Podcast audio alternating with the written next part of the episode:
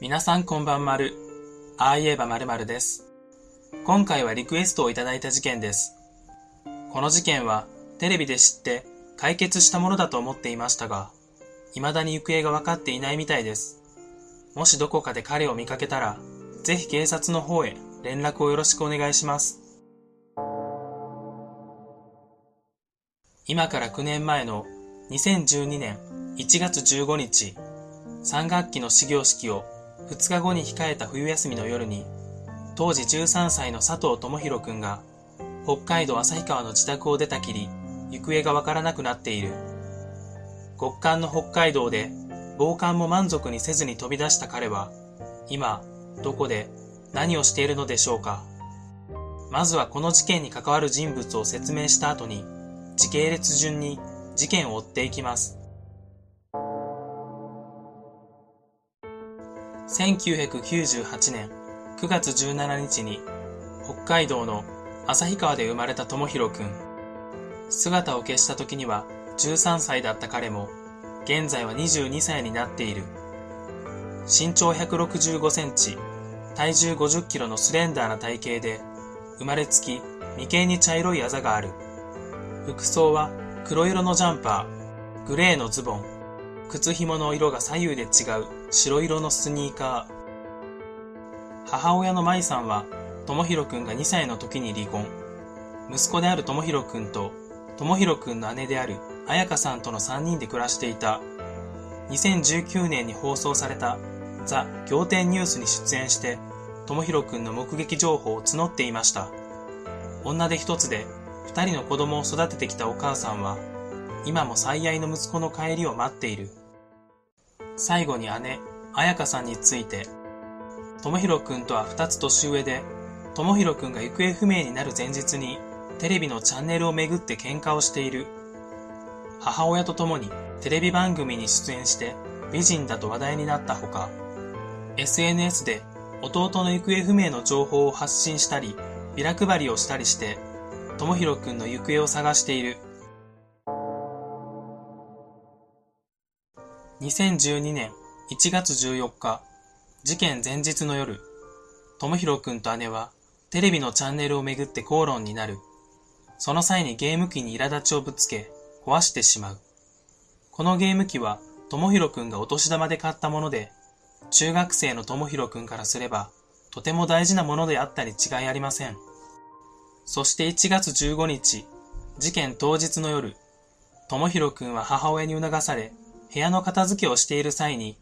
前日八つ当たりをして壊してしまったゲーム機を捨てようとする。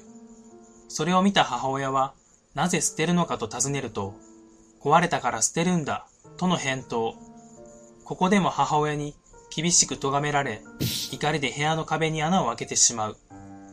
その後、智弘くんは自室で一人過ごしていたが、怒りが収まらなかったのか、食事の時間になっても姿を見せなかった。しかし母親は、思春期によくあることだと思い、そっとしておくことにした。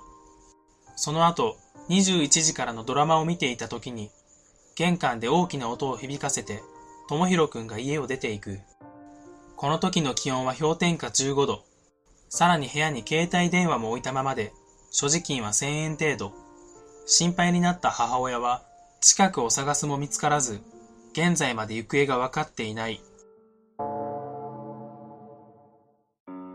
まずこの事件の気になる部分といえば、この3つと言えるでしょう。これらを考察した後に、3つの説を考察していきます。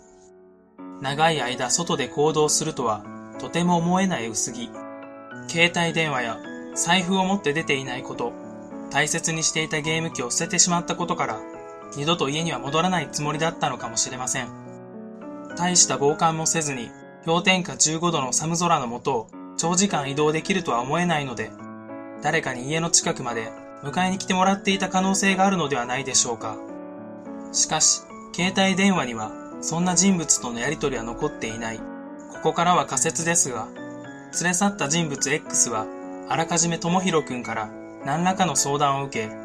どうしても家を出たいなら協力するよ、と言っていたとすればどうでしょうか。X がこっそり連絡を取り合うために、携帯電話を与えていたとすれば、事件当夜にとひろくんが X に電話をして迎えに来てもらったとも考えられます。家に Wi-Fi があれば、機種変更した時に残った古い方の携帯電話でも LINE などはできるので、それを使ってやり取りをしていたのなら、証拠は残らないでしょう。新宿2丁目で見たという多数の目撃証言。新宿2丁目といえば、世界一の LGBT の街と言っても過言ではないでしょう。なぜこの街で、ともひろくんの目撃情報が多数寄せられているのでしょうか。そして、目撃情報が多数ある割に、一向に見つからないのはなぜなのか。額にわかりやすいあざがあるので、見た人には記憶に残りやすいはず。目撃した人も、額のあざがあったから、ともひろくんと思ったはずです。それにもかかわらず、見つからないということは、現在では手術を受け、あざがなくなっている、もしくは化粧をしてあざを隠している、このどちらかではないでしょうか。テレビで自分の顔が公開され、あざによって身元がバレると思い、手術などであざを消したとすれば、すでに新宿周辺にはいないと思います。今まであざのあった人物のあざがなくなっていたら、周囲の人間から逆に目立ってしまう。それならば、手術をきっかけに、どこか別の場所で生活を始めるのがベストだと思います。それまでは、ともひろくんを連れて行った人物の援助を受け、新宿2丁目で生活基盤を作っていたのかもしれません。発言する彩香さんをじっと見つめる母親。ザ・仰天ニュースで彩香さんが弟との喧嘩の話をしているとき、ついたての隙間からそっと顔を覗かせる母親。これについては、当時様々な憶測が飛び交った記憶があります。姉が何か言ってはいけないことを言わないか監視していたのか、それともただの興味本位で覗いていただけなのかわかりませんが、もし言ってはいけない秘密があったとするなら何があるでしょうか。姉の表情を見る限り、この二人が犯罪に関わったとは思えません。世間に知られたくない秘密と、新宿二丁目というキーワードを合わせて考えれば、あくまで想像ですが、そっち系の関係ではないでしょうか。家出の協力者 X も、普通だったら親子の関係がいくら悪かったとしても、虐待を受けているわけでもない、ともひろくんを連れ出すには動機が弱い気がします。壁に穴を開けることも、思春期あるあるだと思います。しかし、もし彼が女性になりたいと思っていたのなら、それを受け入れてくれない身内のもとにいては、ともひろくんがダメになってしまう。そう思ったのなら、彼を連れ出し、手術のお金が貯まるまで家に置いておいてやろうと考えても不思議ではない。少なくとも仲が悪いという理由だけで家出の手伝いをするよりかは可能性が高そうです。仮に協力者 X 自身が同じような経験をしていたら智弘くんの気持ちが痛いほどわかるのではないでしょうか。次は考えられる3つの説を考察していきます。ネットでも色々言われている母親犯行説。事件当夜、智弘くんを探しに行ったわけではなく、遺体を捨てに行ったのでは、などのコメントも見かけました。しかし、この線に関しては可能性は低いと言えます。好感度を気にしてこの説を否定しているわけではありませんが、犯人だったとすれば、極力この事件には触れたくないはずです。事件が風化していっているにもかかわらず、わざわざテレビに出演するでしょうか。生放送で何かうっかり口を滑らせてしまうかもしれません。もし母親がテレビに出なければ、この事件を知る人はほとんどいなかったでしょう。自分も事件の存在さえ知りませんでした。というわけで、この説を除いた説をメインに考察していきます。ともひろくんは同年代の子供と比べても体格がいいため、無理やりというより自分から車に乗った可能性が高いと思います。今まで取り上げた未解決事件も偶然が重なって起きたとしか思えない事件が多々ありますが、この事件も外に飛び出したともひろくんを偶然車に乗った犯人 X が目撃し、声をかけたとすれば、凍てつく寒さですし、家に帰りたくない気持ちもあり、車に乗ってしまってもおかしくはありません。家族に腹を立てていたこともあり、冷静な判断ができなかったのかもしれません。しかし疑問も湧いてきます。車に智弘くんを乗せたとして、その後は、車に乗せてみたら好みだったから連れ去った先述したように体格のいい智弘くんをそうやすやすと連れ去るのは難しいと思います。あったとしても家を出たい智弘くんと智弘くんを気に入った犯人の思惑が合致した場合以外考えづらいです。最初に偶然が重なったと言いましたが、ちょっとここまで偶然が重なるのかは怪しいですよね。ここまで考察して、やはり家出で協力者がいたと考えた方がいい気がしてきました。というわけで、次は本命の家出説を考察していきます。今回のように全てを捨てて二度と戻らないというのは相当の覚悟と協力者が必要になります。家出をする動機としては家族との不仲や虐待などが考えられますが、不仲ではあったかもしれませんが、緊急に家出をしなければならないことがあったとは思えません。あくまで家族との喧嘩はきっかけに過ぎず、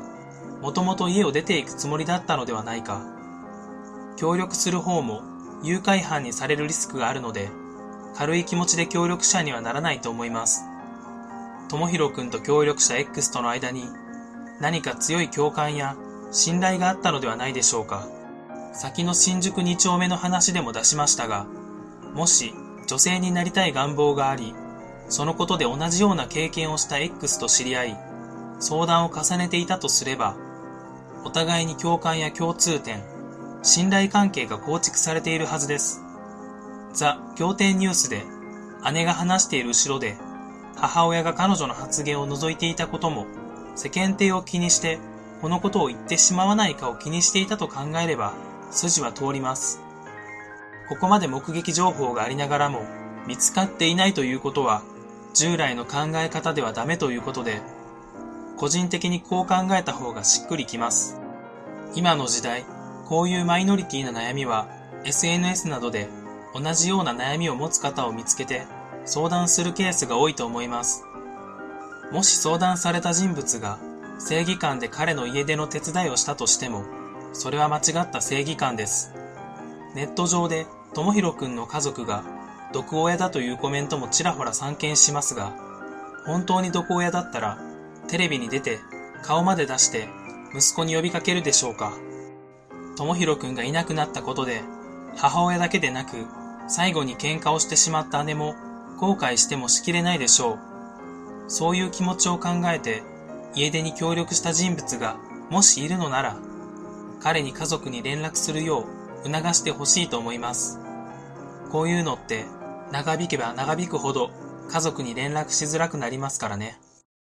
今回は家出の協力者がいる前提で、どのような理由があればリスクを冒してまで家出を手伝うかをメインに考察しましたが、普通に家族と仲が悪いということを相談されたとしたら、思春期だからそんなものって思いそうなんですよね。皆さんは思春期の時にした親への憂さ晴らしって何かありますか？自分は電気代を高くしてやろうとエアコンの電源スイッチを連打していました。家出したらガチで家に入れてくれなさそうなので家出はしたことはありませんが、そう考えたら家出を繰り返すということは親に対してある程度優しさを感じているということなのかもしれませんね。最後にダラダラ喋りましたが、今回の動画は以上になります。ご覧くださりありがとうございました。また次の動画でお会いしましょう。